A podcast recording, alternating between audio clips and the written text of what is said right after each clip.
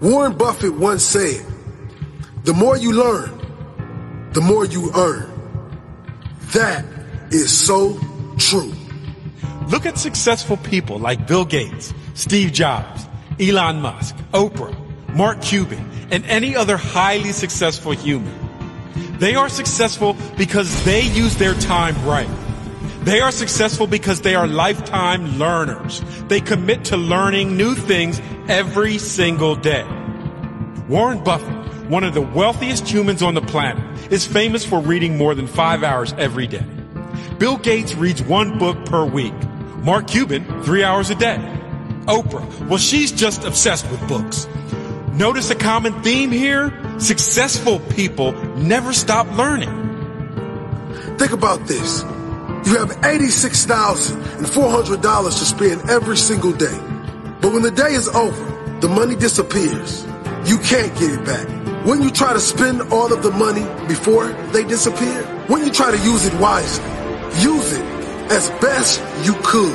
The sad part is, we only have 86,400 seconds a day, and most people take this time for granted. Most people let this time disappear without a second thought. We never get this time back. We must use it wisely. We must be productive. We must use our time to do things we enjoy or use it to set up our life so we can spend our future doing more things we want to do.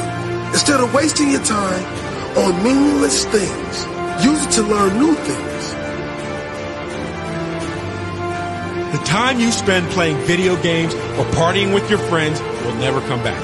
Once you use that time, it's gone forever. Use your time wisely. Read books.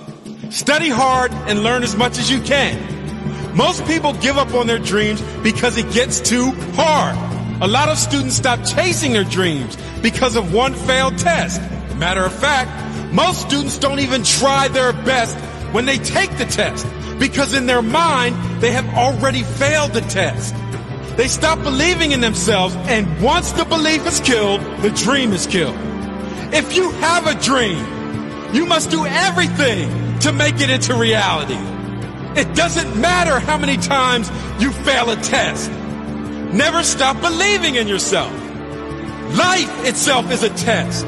Sometimes you will fail, but the only way you can be a failure is if you stop trying. Whatever dream you have, use all your energy to make it into reality. Push yourself to become the person you are destined to become. If you want to get results you have never got before, you are going to have to do things you have never done before. The richest man in the world, Bill Gates, was once asked which superpower he would like to have. The richest man in the world said that he would want the ability to read books faster. Success is not about the money, the fame, or the big house. It's about becoming the best version of yourself. You will fall down many times on the road to success. But the most important thing is that you get back up. Get back up stronger and wiser than before. Create a mindset that does not allow you to quit or stop believing. If you quit on your dream and give up, you'll never know how great you can be. Never doubt yourself. Doubt kills more dreams than failure ever will.